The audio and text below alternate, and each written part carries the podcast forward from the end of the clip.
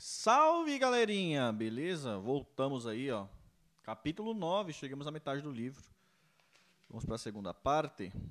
Quem estiver escutando a gente no podcast, manda um salve aí lá no canal do YouTube, no, na plataforma roxa também. Quem tiver aqui por aqui, é só dar um salve também. Beleza?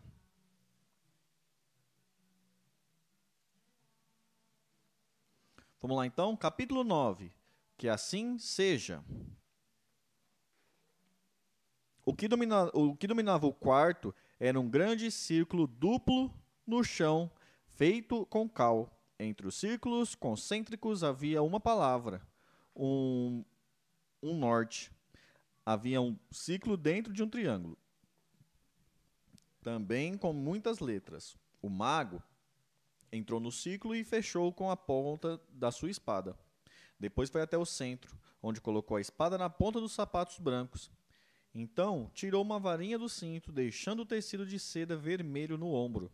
A partir de agora, disse ele, com voz normal, ninguém se mexe. De algum lugar da roupa ele tirou um pequeno crucifixo, que colocou no chão na frente da espada. Pequenas chamas azuis começaram a subir da tigela, na qual jogou incenso.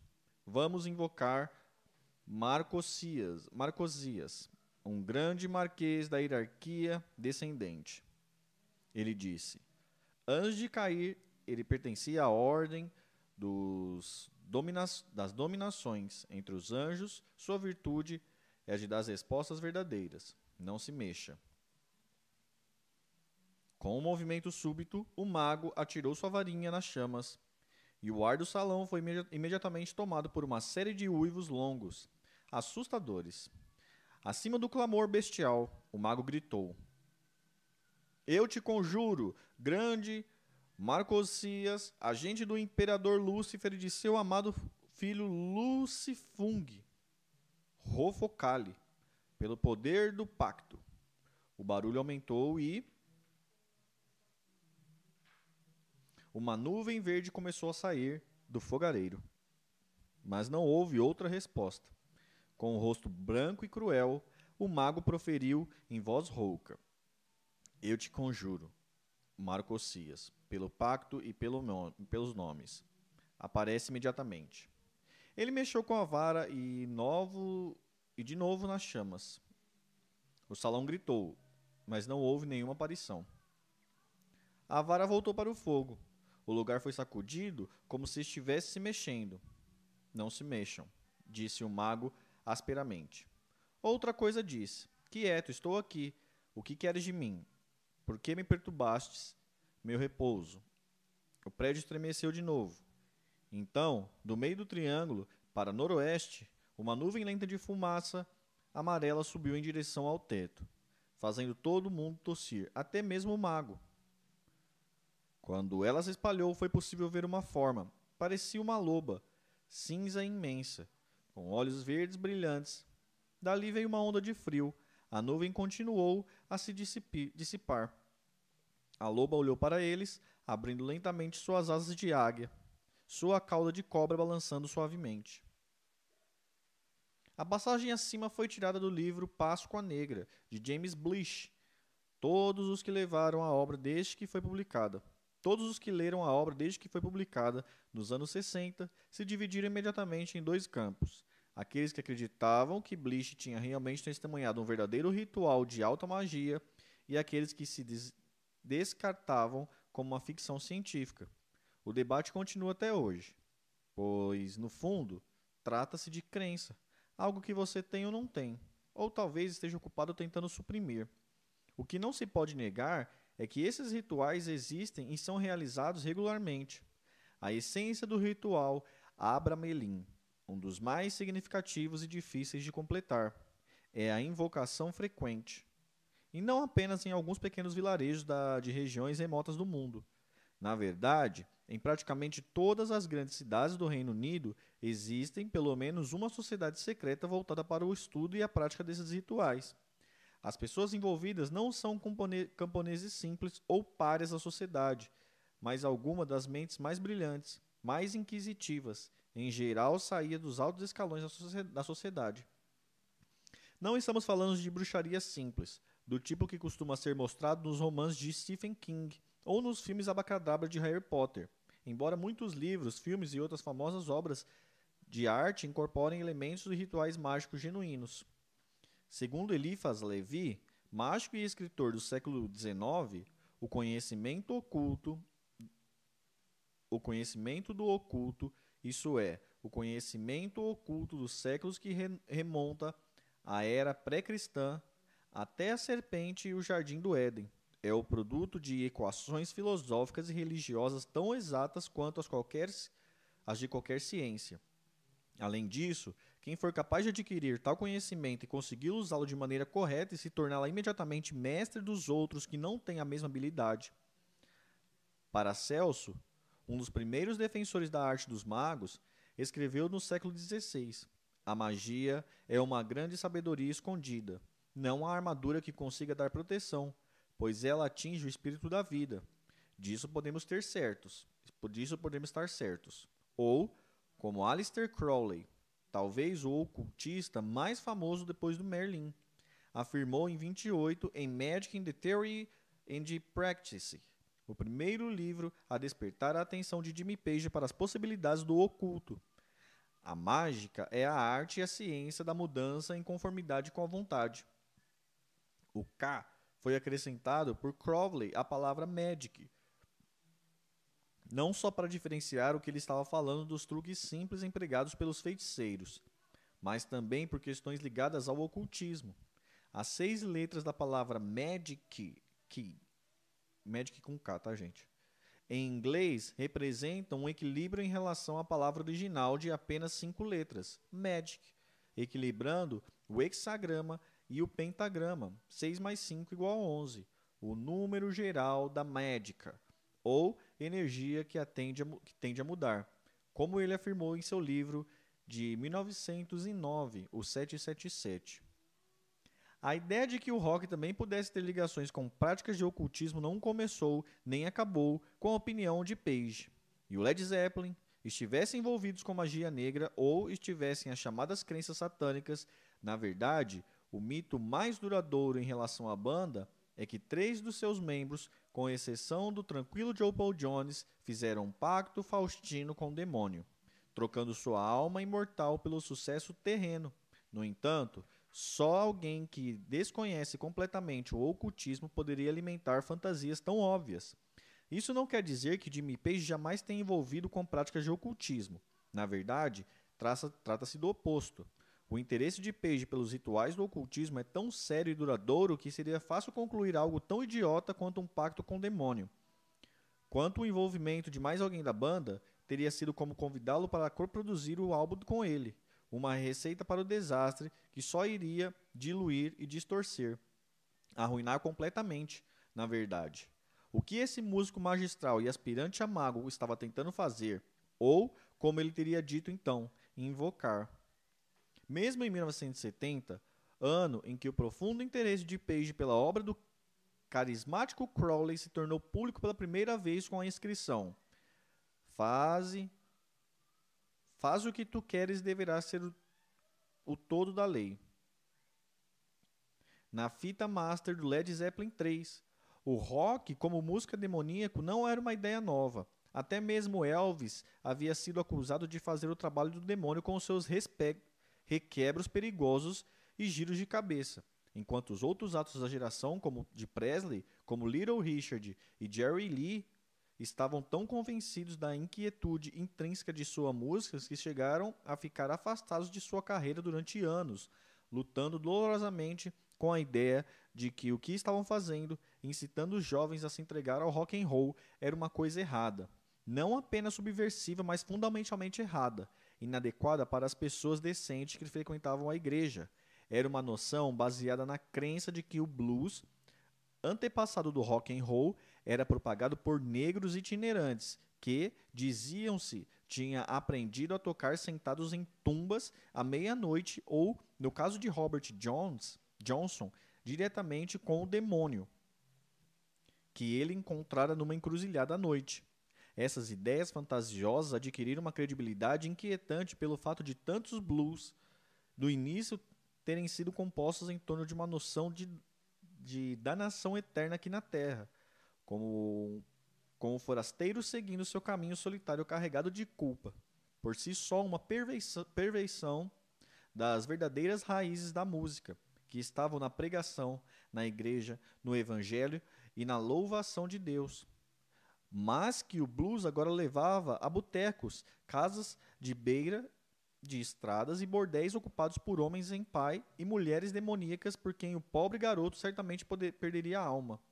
Entretanto, em comparação com o ideal intencionalmente subversivo adotado cerca de uma década depois dos grupos formados por cabeludos com roupas vistosas, que se inspiravam nos Beatles e nos Stones, a geração original dos anos 50 é considerada hoje tristemente inocente, quase pirotesca.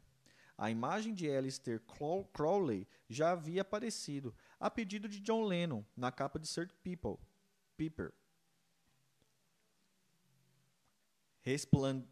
Resplandecente entre Mac West e um dos gurus indianos de George Harrison. Três anos antes que Jimmy Page completasse cha completamente chapado, dissesse ao engenheiro Terry Manning para gravar a máxima de Crowley no terceiro álbum do LED.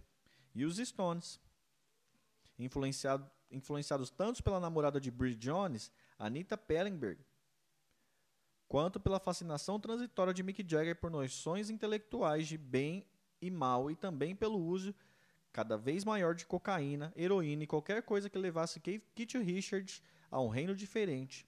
Tinha lançado There Satanic Majestics Requisite, enquanto Jimmy ainda viajava com os Yardbirds. Mas o flerte dos Stones com o lado escuro acabou quando Meredith Hunter foi assassinado em Alamont no momento em que a banda chegava ao clímax de Sympathy for the Devil.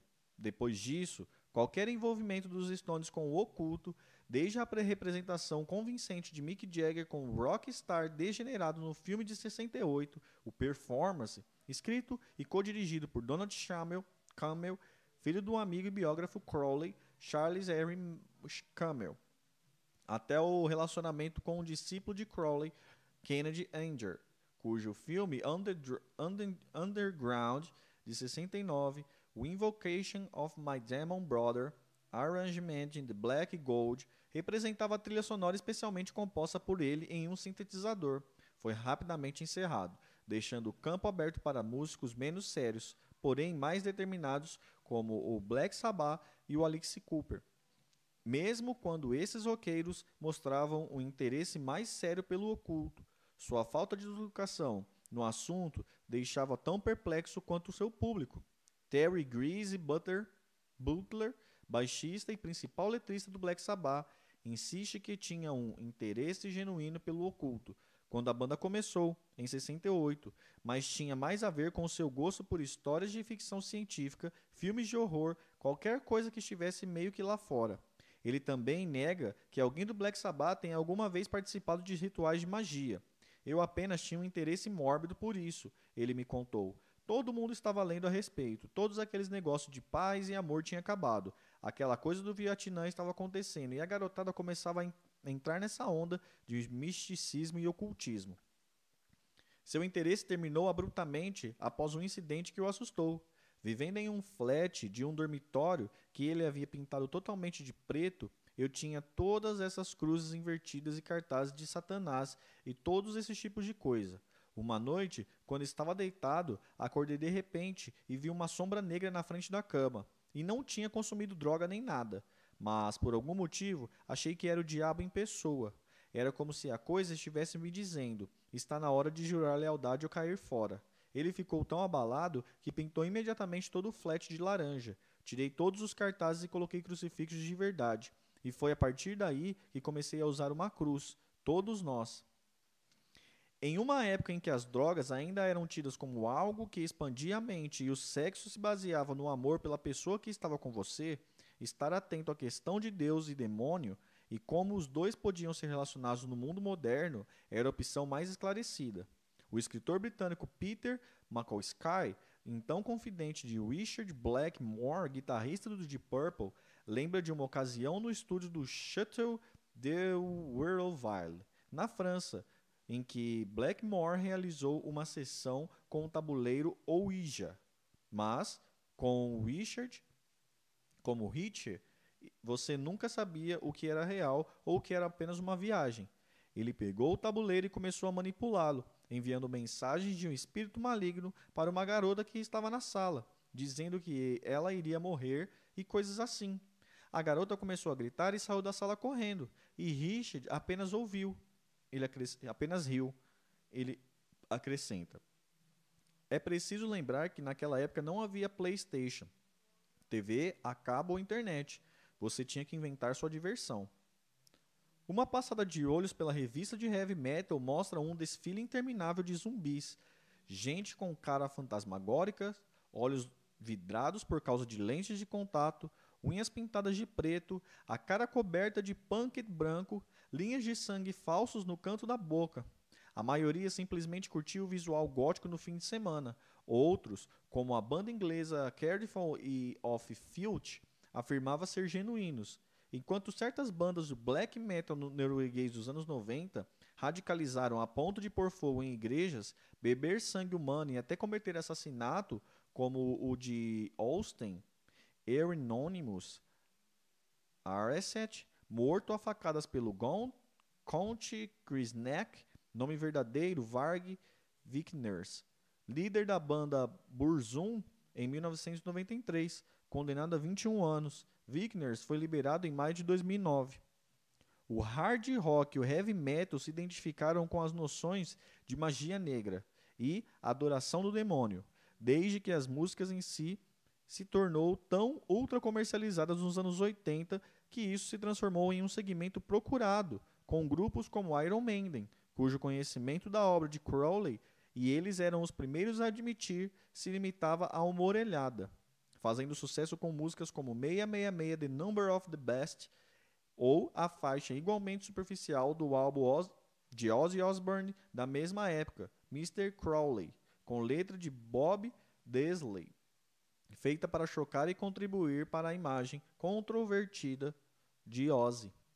Mas isso não se limitou aos músicos de hard rock e heavy metal. Apesar de hoje minimizar seu envolvimento anterior, quando usava um crucifixo no pescoço, David Bowie envolveu-se com rituais de ocultismo e disse estar mais próximo da aura dourada, imerso no uniforme imagi imagético de Crowley, na música King Sand, do álbum Hunking Dory, lançado em 71. A aura dourada é uma referência à ordem hermética da Aura Dourada, sociedade secreta maçônica baseada em rituais do Antigo Egito, que teve membros tão ilustres quanto a atriz Florence Farr, o escritor Arthur Marchand e o químico e aspirante alquimista George Cecil Jones e o poeta William Buffer Yeats, e a qual se integrou Crowley.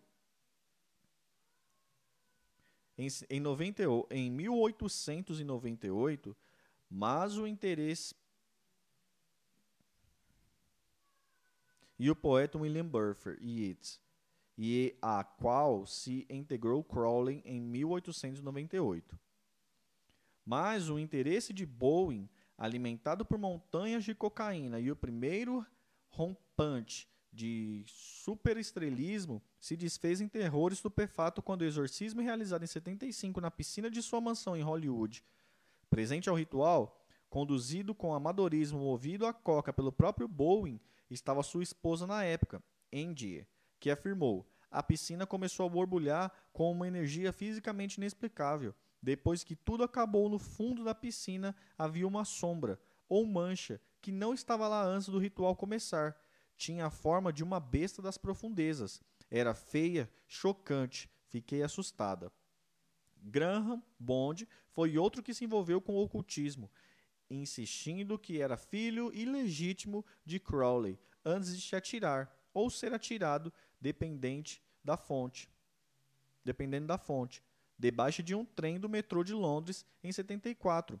Uma década depois, Genesis Peter Orriger, criador do grupo de rock eletrônico pioneiro nos anos 70, Throbbing Crystal, apresentou um conjunto chamado Pisco TV, que dizia ele era uma plataforma de arte musical para culto crowleyano chamado de Temple of Psychic, Muitos outros músicos continuam a considerar Crowley uma influência importante para seu trabalho, como The All Ones, cujo álbum de lançamento de 78 abria com a faixa The Holy of the Law, Killing Jockey, cujo líder Jess Coleman teria participado com Page de rituais ligados a Crowley no início dos anos 80 e, mais recentemente, David Tibet, cujo grupo de folk rock Current 93 é conhecido como fervoroso ocultista.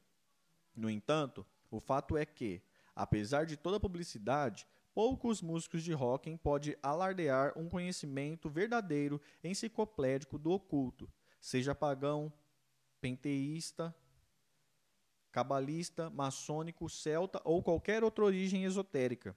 Uma importante exceção para essa regra, no entanto, seria Jimmy Page. Uma vez perguntei a Jimmy se o aspecto aparentemente místico de boa parte da obra do LED, seja na música, na arte, nos álbuns ou nas apresentações do palco, era produto da era em que a banda reinou ou se tinha a ver com um interesse pessoal mais permanente. Ele respondeu: Eu era assim na escola, estava sempre interessado em religiões alternativas e acrescentou, acrescentou com um sorriso. Atualmente é a medicina alternativa, não é? Mas, sim, sempre me interessei pelo misticismo, pela tradição oriental, pela tradição ocidental.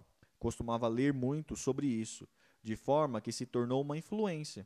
E como o LED se transformou em um fenômeno ainda mais amplo e irrefreável, ele sentia que estava tocando em algo maior, uma espécie de energia mais profunda do que o bom rock and roll, talvez. Ele concordou. Sim, mas reluto em falar disso porque parece pretensioso. Mas é óbvio, dá para fazer isso pelas coisas que aconteciam ao vivo. Às vezes era como entrar em transe, mas parece, sabe. Ele ficou em silêncio. Page nem sempre foi tão reticente para falar dessas coisas. Em 73, comentou com o escritor Nick Kent a respeito da incrível obra literária que Crowley havia deixado e que envolvia o estudo de uma vida. Ele foi além. Em uma entrevista para a revista Sounds, em 76, descrevendo Crowley como um gênio mal compreendido do século XX, porque seu negócio era a libertação da pessoa, da entidade, e essa restrição te engana, e levando à frustração que leva à violência, ao crime, ao colapso mental, dependendo do que você tiver por baixo. Quanto mais avançarmos em termos de tecnologia e alienação, muitas das questões que ele levantou parecem estar manifestando. Quando lhe pediram para explicar, ele prosseguiu. O negócio de Crowley era a libertação total e realmente chegar ao papel que lhe cabe. O que você quiser fazer, faça. Ele não estava exibindo uma bandeira, mas sabia que iria acontecer. Era um visionário e não ensinou a eles delicadamente. Não estou dizendo que seja um sistema para qualquer um seguir. Não concordo com tudo, mas considero muita coisa relevante.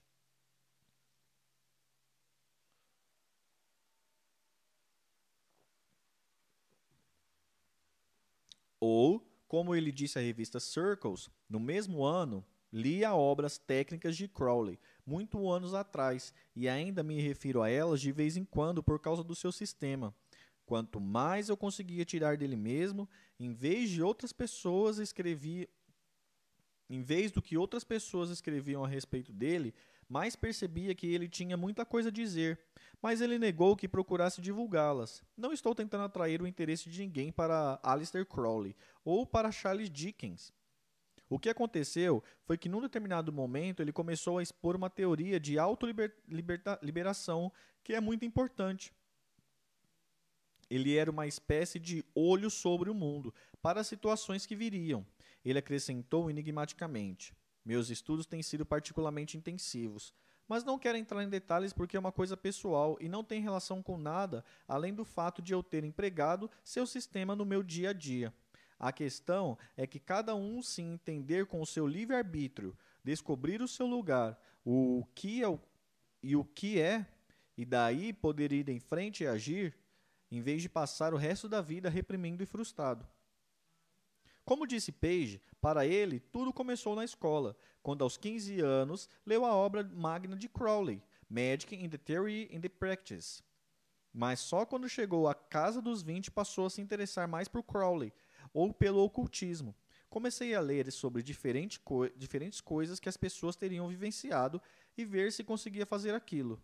Na época em que Page entrou para os Yardbirds, já, já frequentador assíduo do flat em South Kingston, Kingston, onde Brian Jones vivia com Anita Pellenberg, Brian cultuava o paganismo, o zen, trapeçaria marroquina e drogas.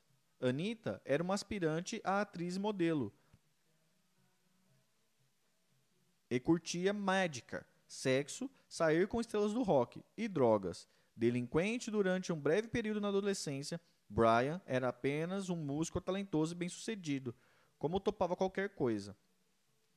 Ele e Anita promoviam sessões no apartamento usando tabuleiro ou ijá, ou, ijá, ou amontoavam todo mundo no carro e saíam à procura de OVNIs no meio da noite. Quando Jimmy comprou sua casa às margens do Temisia, em Pegbourne, ele a decorou com um estilo parecido com a de Brian e Anita, mas tomou muito mais cuidado com sua coleção de livros raros, pinturas, tapete e antiguidades, e começou a levar seus estudos mais a sério.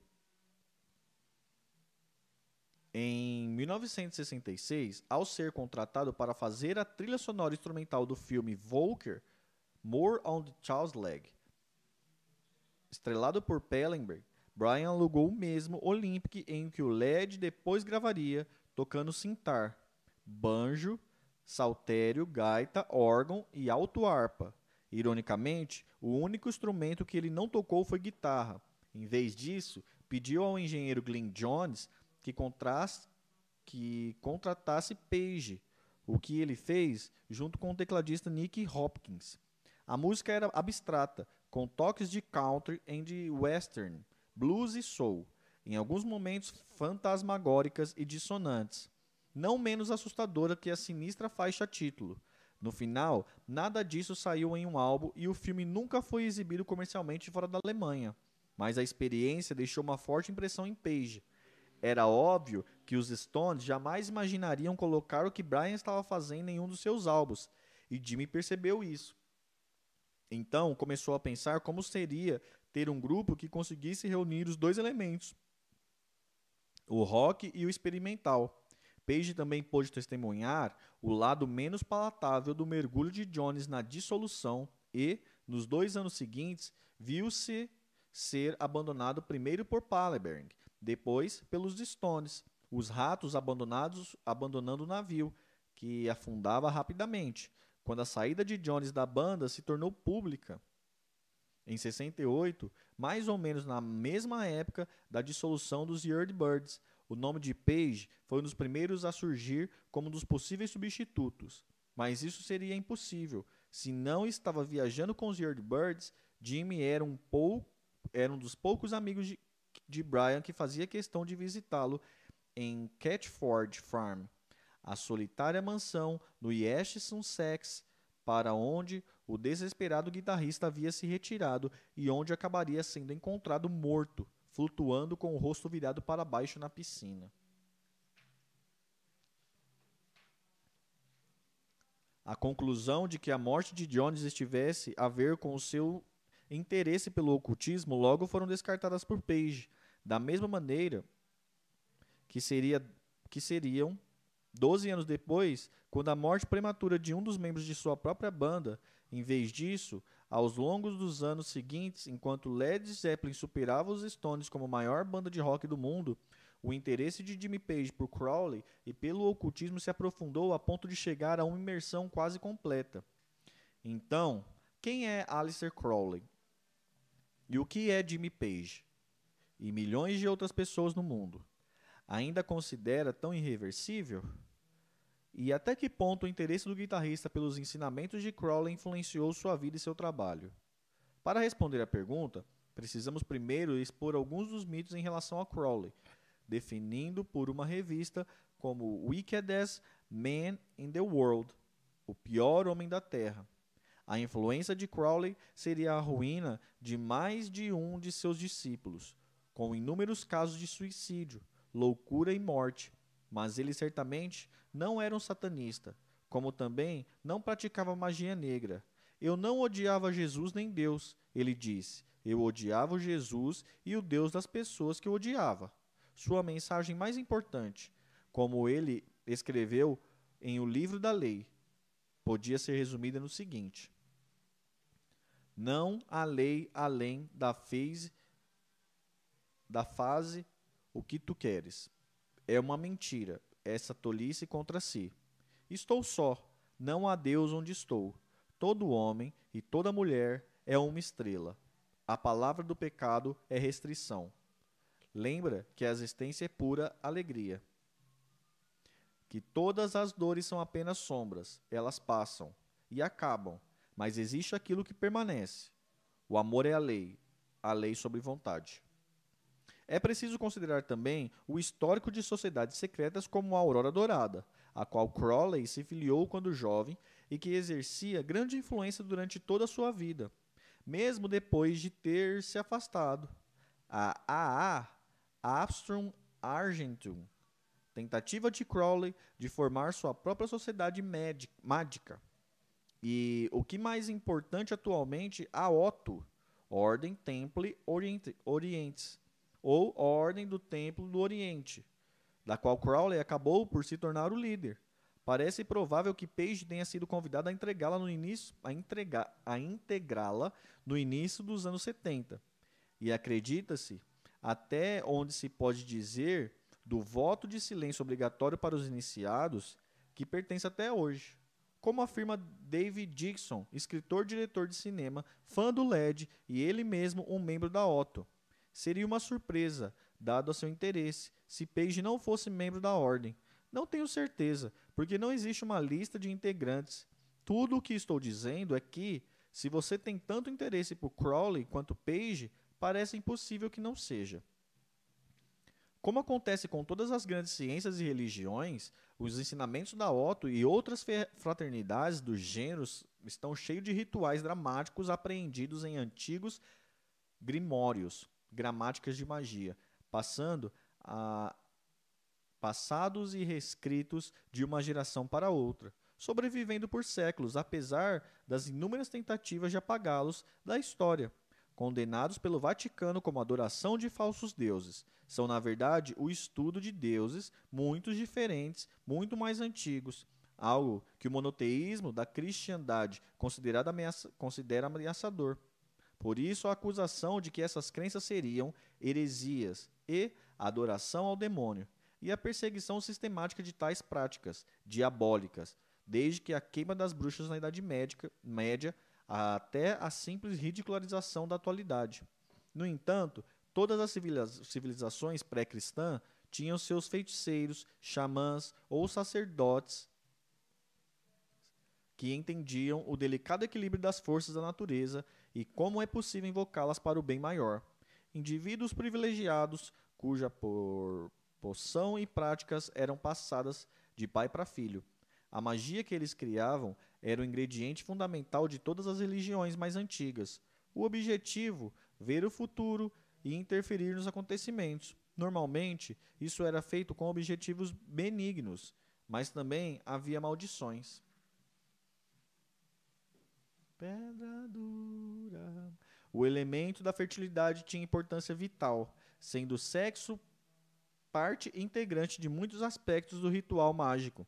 Especificadamente, a demora controlada do orgasmo, redirecionamento da energia sexual para garantir que os rituais fossem realizados em circunstâncias apropriadamente exaltadas. Segundo a prática dos membros dos vários níveis da Otto, isso incluía atos mágicos heterossexuais, adoração, do falo como equivalente microcósmico do Sol, técnicas masturbatórias e de autoerotismo, denominadas trabalho menor do Sol, e, do nível mais elevado, técnicas de intercurso anal como sexual e mágica. Assim, os templos orientais antigos estavam cheios de prostitutas sagradas, uma ideia que remontava às orgias ritualísticas e ou os sacrifícios humanos ritualísticos e que Crowley ressuscitou praticamente sozinho mais de 300 anos depois. Com efeito, Erza Pound certa vez declarou que todas as religiões podiam ser reduzidas à ideia de que é cópula é boa, de que a cópula é boa para a, a colheita ou que é ruim para a colheita. Como os cristãos, ao lado desses últimos, e Crowley, e por definição, a Otto, endossando sinceramente a primeira. David Dixon, a definição de mágica é que a causa de uma mudança no universo físico com a aplicação da vontade. O que Crowley diz é que o sexo é uma imensa força motivadora, que quando você está naquele momento de paixão, a sensação que tem é que de alguma forma está ligada ao universo como um todo, que todas as sensações do seu corpo está acesa. E no fundo da mágica de Crowley tem tudo a ver com isso, com o uso dessa energia sexual e dessa conexão, não só para essa sensação intensa, mas para produzir algo além disso, usando essa força para ter algum efeito mais para frente. Nascida em Royal Leamington, SP, SPA, em, 70, em 1875, em um movimento cristão evangélico chamado Philomonth Brethren, Edward, Edward Alexander Crowley era filho de uma rica família de cervejeiros, criança brilhante. Aos quatro anos já sabia ler e aos dez estudava grego e latim, capaz de citar passagens inteiras da Bíblia. Só depois da morte do pai, que ele adorava, é que Edward começou a mostrar seu lado rebelde que o distinguiria. Assim, decepcionado com um Deus que o abandonara à mercê de uma mãe pela qual nutria medo e suspeita, aos 11 anos ele renegou completamente a religião de seus pais e cresceu como anticristão convicto.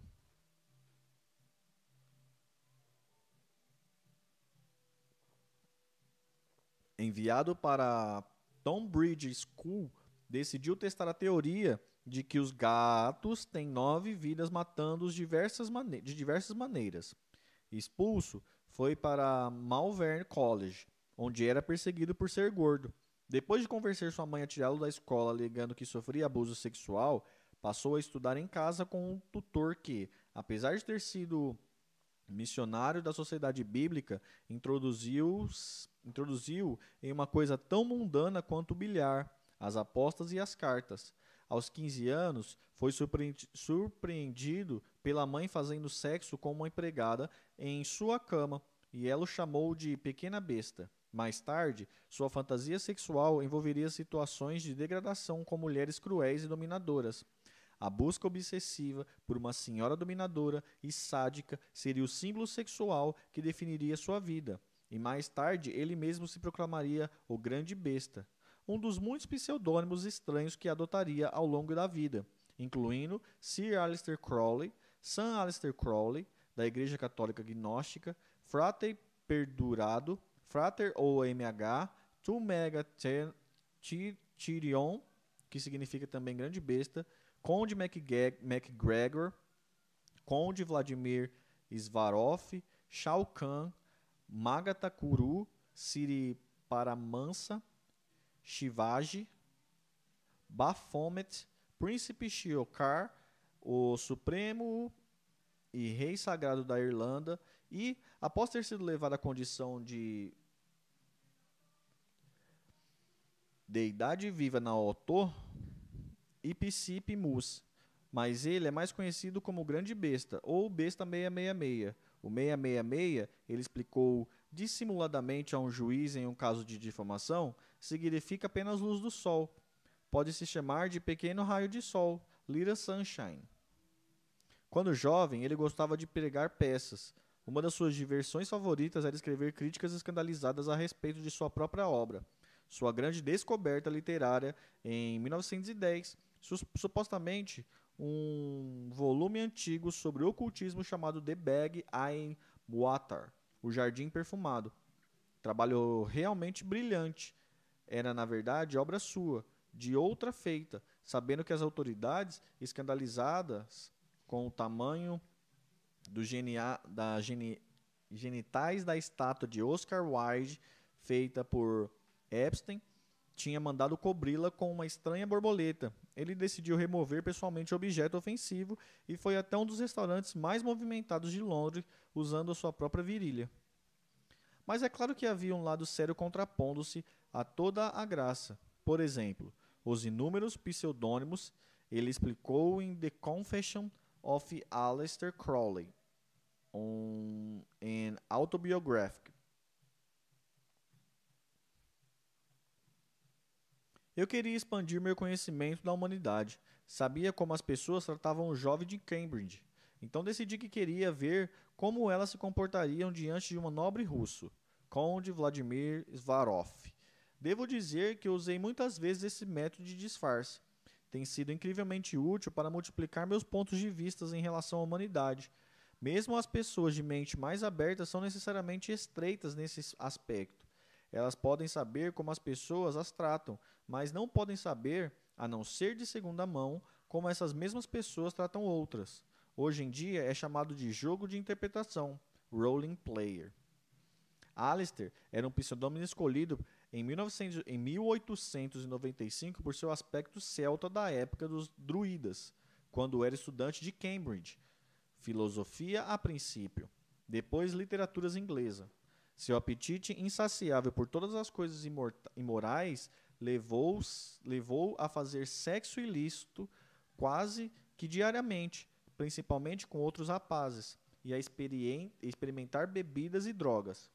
Com a morte de sua odiada mãe, três anos depois, ele herdou 40 mil libras, aproximadamente 5 milhões de libras hoje, e trocou Cambridge por Londres imediatamente, sem se preocupar em concluir o curso. Ele se mudou para um flat em, em Chancery Lane, assinando o contrato como Conde Vladimir Svarov.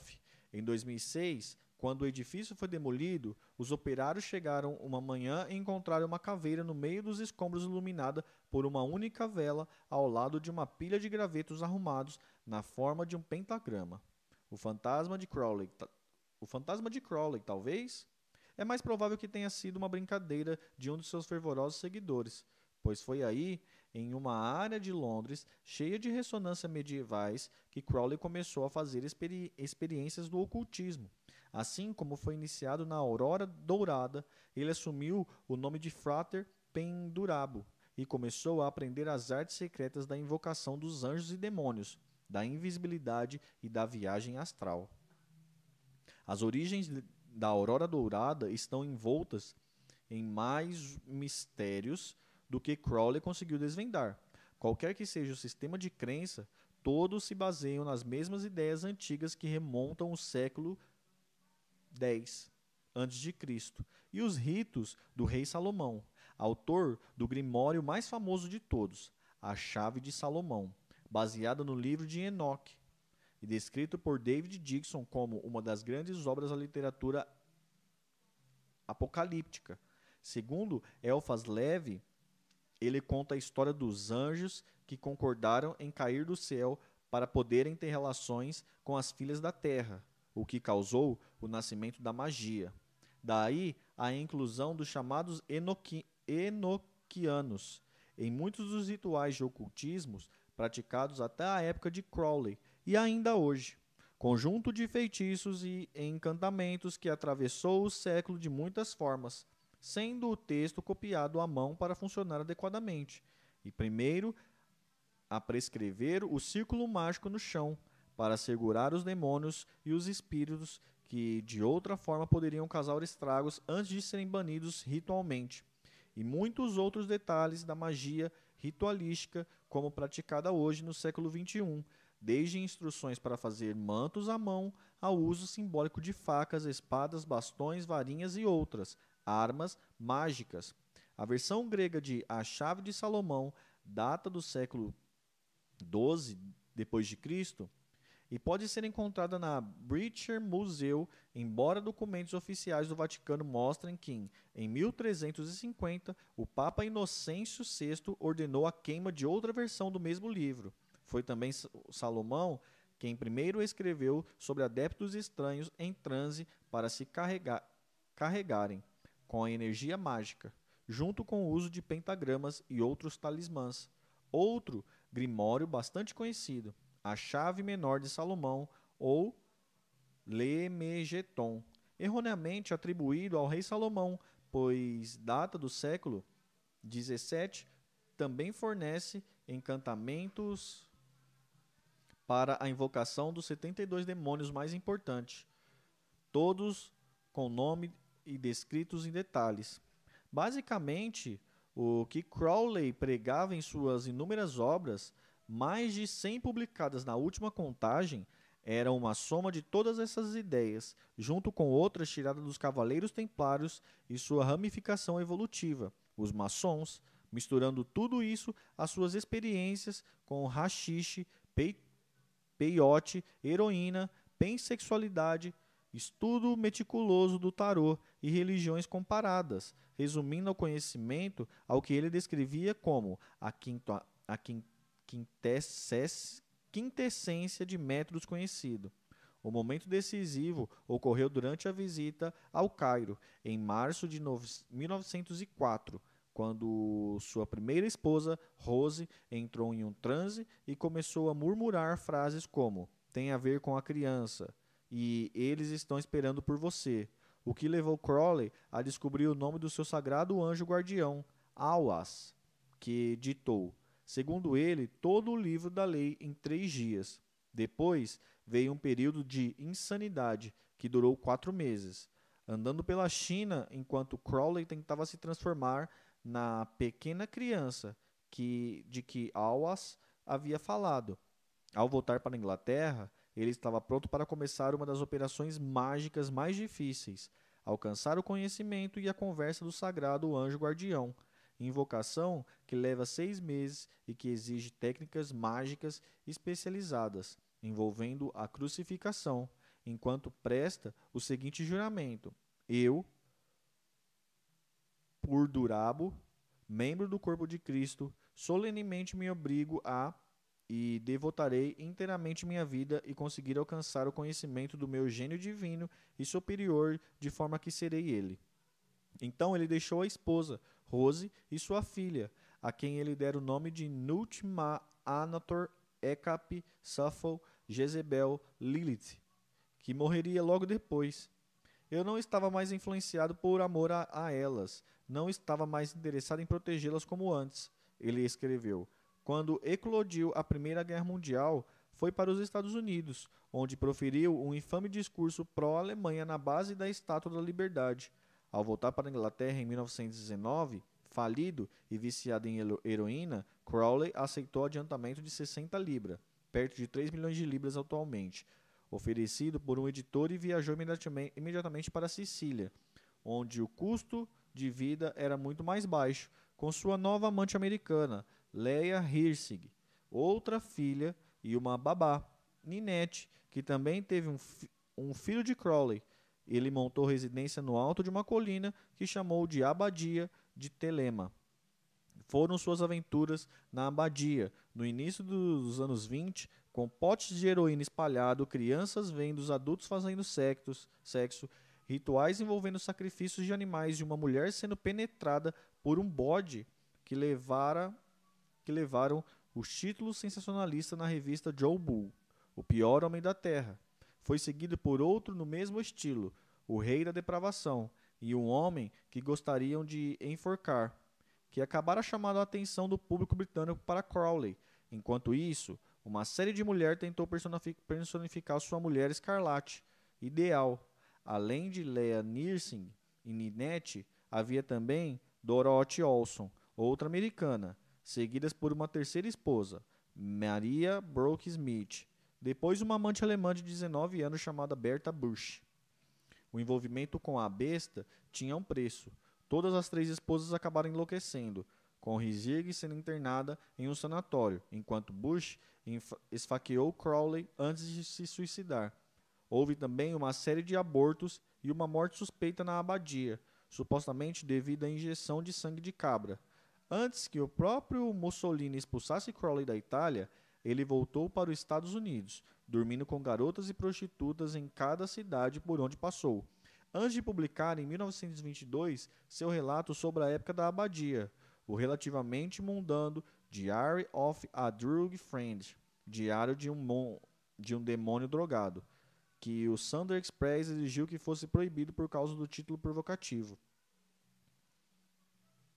Porém, o crime mais hediondo de Crowley aparentemente admitiu ter cometido, apesar de nunca ter sido acusado em vida, foi o sacrifício humano, com a vítima ideal, que ele descreveu em Magia e em Teoria e Prática, com um menino de inocência perfeita e grande inteligência.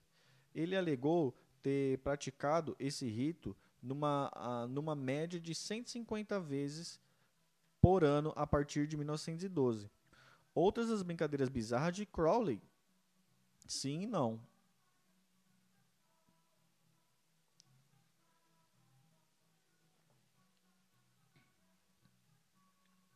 Apesar de ser impossível para qualquer pessoa realizar um feito desses, ainda mais alguém tão visado quanto Crowley, é quase certo que ele estivesse se referindo ao mesmo segredo científico que havia experimentado em todos aqueles anos. Basicamente, a fórmula da rosa e da cruz que está na base de todas as formas da religião.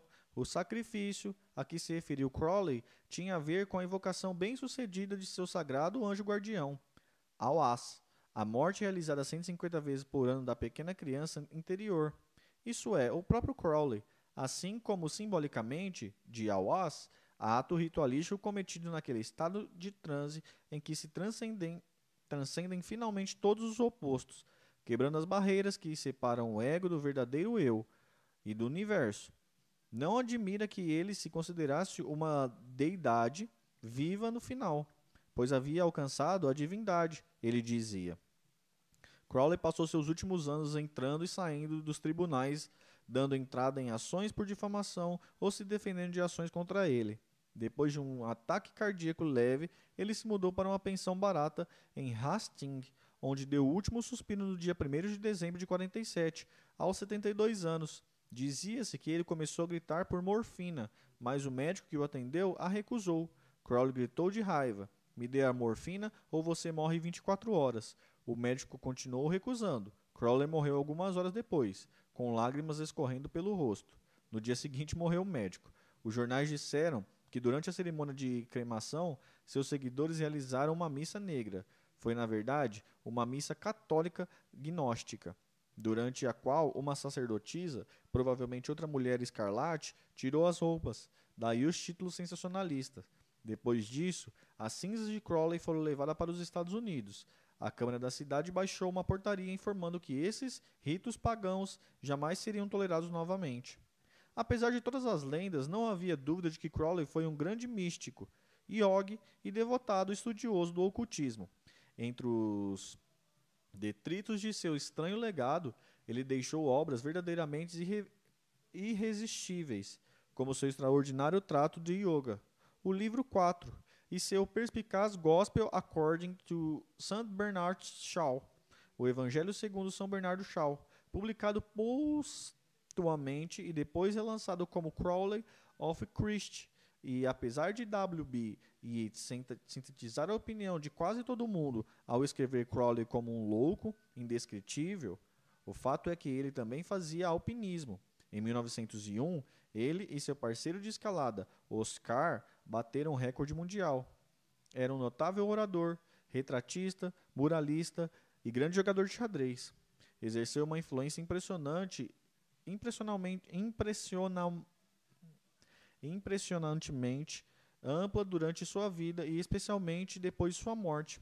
Mentor do ilustre poeta português Fernando Pessoa, foi inspiração de Somerset Morgan para o romance O Mágico, em 1902, e o clássico de Malcolm Lowry, A Sombra do Vulcão, publicados no ano de sua morte. A Inflame, autor das histórias de James Bond, inspirou-se em Crowley para criar um de seus mais famosos supervilões, supervilões Blofeld. Dizem que foi Crowley que surgi, sugeriu a Churchill o famoso sinal de V de vitória, gesto mágico, ele disse, para se contrapor ao uso da suástica nazista. Depois da guerra, um dos mais ardentes discípulos de Crowley foi um jovem californiano chamado Jack Parson, Parson que escreveu o quarto capítulo de O Livro da Lei e depois se tornou um dos cérebros por trás do programa espacial norte-americano.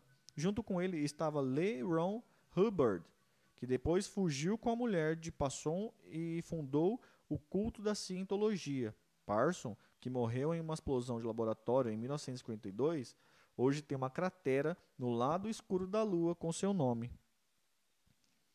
Os escritos de Crowley sobre as drogas também foram visionários. Década depois, gurus psicodélicos como Timothy Leary simplesmente repetiram muitas de suas afirmações. Ele também influenciaria a contracultura pós-beat. William C. Burbness reciclou interminantemente as teorias de Crowley sobre o sexo mágico e se tornou uma espécie de santo padroeiro dos primeiros hippies nos anos 60 quando a defesa das drogas e do amor livre ecoavam muitos dos ensinamentos do velho mestre. A partir do final dos anos 60, a influência de Crowley pode ser sentida em todas as vertentes da arte, inclusive no ocultismo de filme como Performance e As Bodas de Satã, cujo personagem depravado Mokota, Mokata foi baseado em Crowley. E é claro que ninguém na vida e na obra de Kenneth Anger, que chegou aos altos dos escalões da Otto, Crowley também foi modelo para vários vilões da TV, e seu nome foi citado em episódios de Buffy, o Caça-Vampiros, cujo personagem principal, Buffy Summers, tem o nome do outro notável ocultista, Montage Summer. Sim, ele acreditava que no futuro o Crowleyandade, como ele dizia, substituiria, substituiria a cristandade. Mas, em sua defesa dos pobres, ainda desconhecidos da mente humana, eles estavam um século à frente dos que hoje são tidos como os mais avançados pensadores do século XXI. Sua obra é estudada até hoje com muito mais interesse do que em sua época. Sua influência sobre a cultura moderna pode ser comparada à de Freud ou Jung. A questão aqui é: até que ponto a influência da obra de Aleister Crowley sobre Jimmy Page influenciou tanto a música quanto o sucesso do Led Zeppelin? Falando com Nick Kent em 2003, Page disse: descobri que o sistema de Crowley funcionava. Além disso, todos os aspectos do ritual mágico, a mágica talismânca, eu podia ver que funcionava. E tudo isso teve impacto sobre a música do LED? Quem te perguntou? No que diz respeito ao meu envolvimento, sim, disse Page.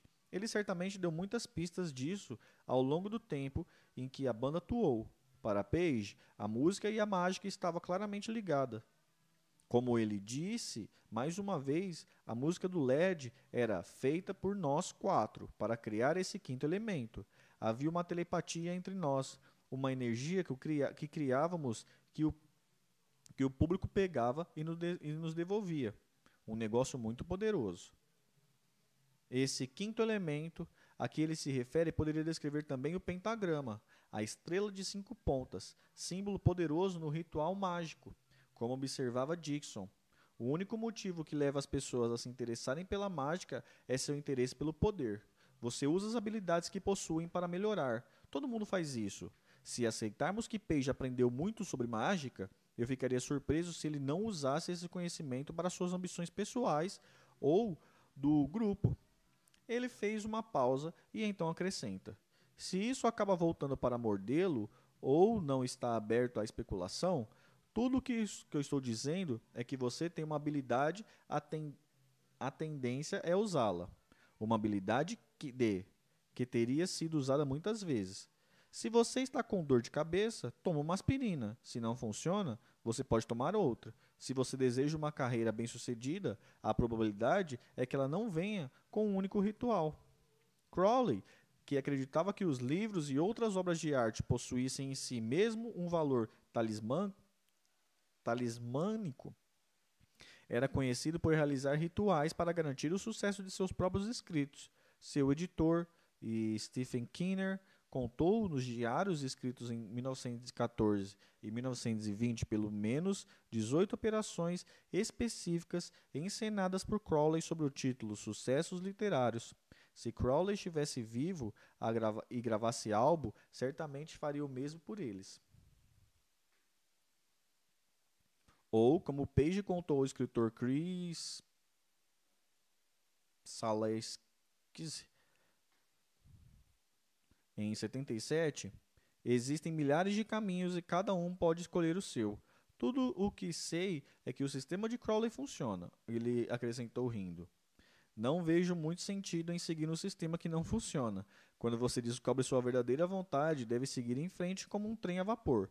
Se colocar toda a sua energia nisso, não há dúvida de que irá conseguir, porque essa é a sua verdadeira vontade. Pode levar um tempo para descobrir qual é, mas quando você descobre, está lá.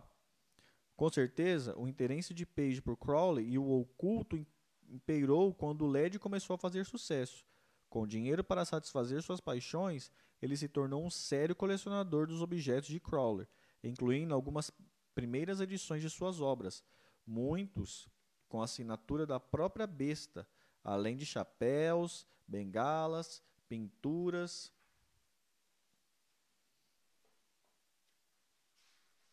Caraca, mano, capítulo grande da peste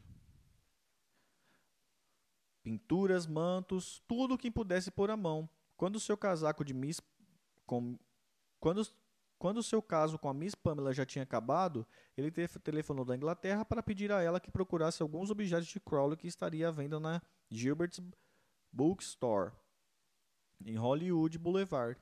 Mais especificadamente, um original datilógrafo com anotações na, nas margens feita à mão pelo próprio Crowley.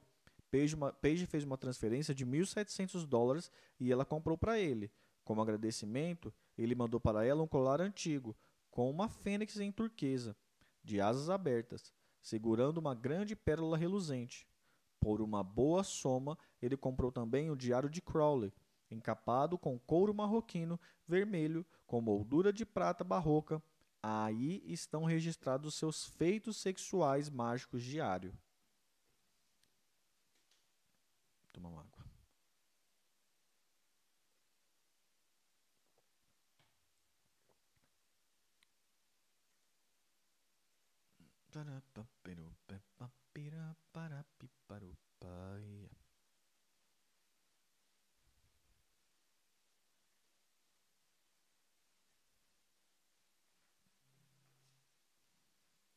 A compra mais famosa de Page, no entanto, foi a Blue Sky House, uma residência de Crowley, na Escócia, junto ao Lago Ness. Construída no final do século XVIII, em solo sagrado, dizia-se que no local havia uma igreja que fora queimada com, com a congregação em seu interior. Possuía também um cemitério sobre as ruínas da antiga capela, junto com uma pequena cabana, onde os parentes do recém-enterrado passavam semanas vigi vigiando contra os violadores de túmulos.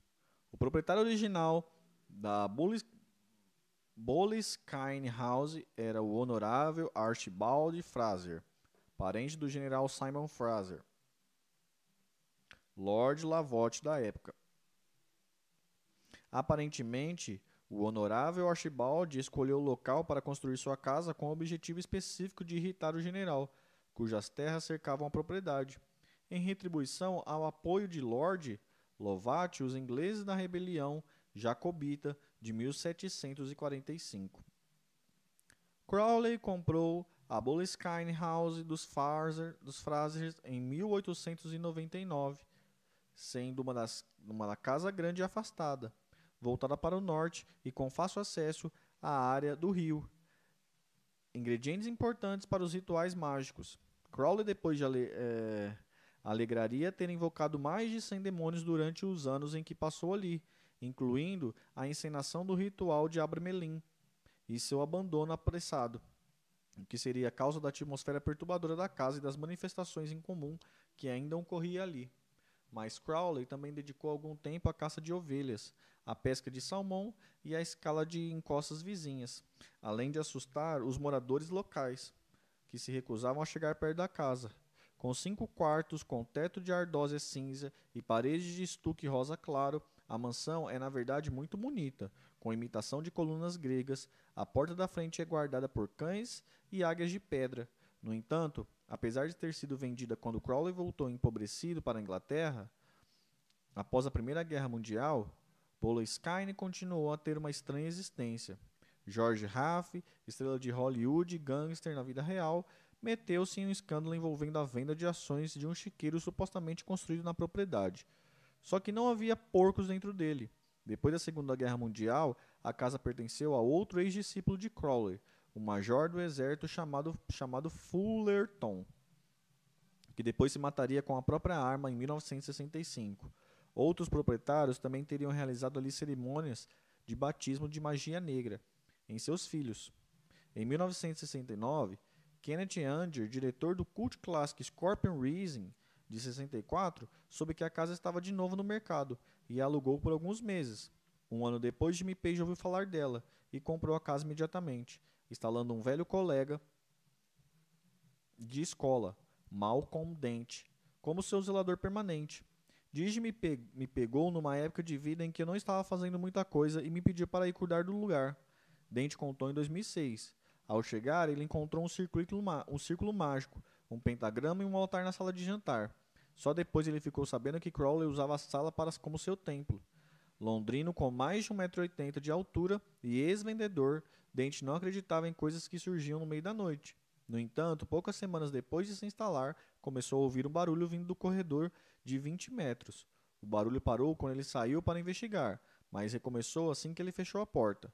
Foi quando resolvi descobrir tudo o que pudesse a respeito da casa. Ele disse: os ruídos no corredor, segundo o que ele descobriu, remontavam à Batalha de Culloden e dizia que vinham, vinham da cabeça do Lord Lavotte, decapitado na Torre de Londres. Acima da Bullenskine há um lugar chamado Erodier, que teoricamente é o centro geográfico da Highlands. Boleskine teria seria então o terreno sagrado da Charneca próxima de Errogier, e acredita-se que sua alma ou parte dela terminasse ali. Ele também viveu a noite mais assustadora de toda a sua vida quando acordou com o barulho de um animal selvagem, gemendo e batendo na porta de seu quarto. Eu tinha uma faca na mesa de cabeceira e fiquei esperando. A lâmina era pequena e não ajudaria muito, mas eu fiquei tão assustado que precisaria me apegar em alguma coisa. O barulho continuou por algum tempo, mas mesmo depois que acabou, eu não conseguia me mexer. Fiquei sentado na cama durante horas. Quando o dia clareou, precisei de muita coragem para abrir aquela porta. Ele acrescentou. O que quer que estivesse ali era algo maligno. Uma amiga que passou a noite ali acordou muito mal, dizendo que tinha sido atacada por uma espécie de demônio.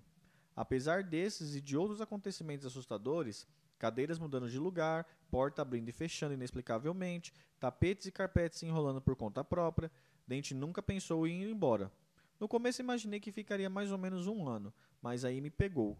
Conheci minha esposa na época, Belos, na Beloscar House. Meus filhos foram criados lá. Meu filho Malcolm nasceu na Beloscar House. Adorávamos morar ali apesar dos acontecimentos estranhos. Page, enquanto isso, começou a fazer tudo o que podia para deixar a casa do jeito que devia ser na época de Crowley. Além dos objetos para sua crescente coleção, comprou sete cadeiras do Café Royal, cada uma com uma placa na frente e atrás, com os nomes de Crowley, Mary Lloyd, Rodolfo Valentino, do crítico de arte James Agate, de Sir Billy Button, do artista William Harper e do ocultor Jacob Axpen. A cadeira de Crowley seria colocada no alto de uma grande mesa de banquetes na sala de jantar com outras três de cada lado. Ganso e pavões andavam pelo lugar. Em um campo ao lado dos jardins, um grupo de cabras pastavam. Algumas de Brown e Ur, e ele conseguiu que o autoproclamado artista satânico Charles Pace pintasse as paredes com alguns murais no estilo crowleyano, baseado naqueles descobertos por Kent Anger sobre a qual branca a qual branca da abadia de Tel Telemann. É justo dizer que Page adorava os boatos que cercavam a Boleskine House. Em uma entrevista à Rádio 76 com Nick Horn, ele disse: Não estou exagerando quando digo que as pessoas que já estiveram naquele lugar por algum tempo, e eu estou falando de um mês, sofreram mudanças muito drásticas em sua vida. É um lugar incrível e não é hostil. Só parece que desperta a verdade das pessoas em situações. As pessoas tiveram experiências incomuns. Perguntando sobre como a casa havia afetado pessoalmente, ele exibiu um sorriso fraco, chapado. A casa toda está cheia de histórias de pessoas que foram levadas para hospitais por causa de bebedeiras suicídios. Pode falar tudo e está lá. Entendeu? Em busca por objetos raros de Crowley no início dos anos 70, Page teve ajuda de um novo conhecido, o escritor vendedor de livros antigos e especialista de Crowley Timothy Darcy Smith. Tim, grande fã de cricket, que mora perto do Lord Cricket Ground, lembra quando Page pegou pela primeira vez em seu pequeno chegou pela, chegou pela primeira vez em seu pequeno escritório na Barker Street em 1970, enviado, se não me engano, por Gerald York, que era discípulo de Crowley, porque eu estava fazendo e ainda estou uma biografia de Crowley. Esse sujeito de cabelo comprido chegou ao escritório e eu tinha algumas coisas de Crowley. Estava no meio de uma reforma e estava tocando uma música pop. Acho que os Beatles, num rádio minúsculo que pertencia aos pintores. E eu disse para Jimmy: Por Cristo, que barulheira! E ele respondeu: Bom, na verdade essa é a minha área. Eu pedi desculpa, mas não sabia que ele era até ver o cheque. Quem era ele até ver o cheque? Ele tinha vindo só para comprar alguns livros de Crowley. Esse texto era, esses textos eram raros? Bom, na época ele comprou muita coisa porque não tinha muito. Agora ele tem quase todos os livros impressos.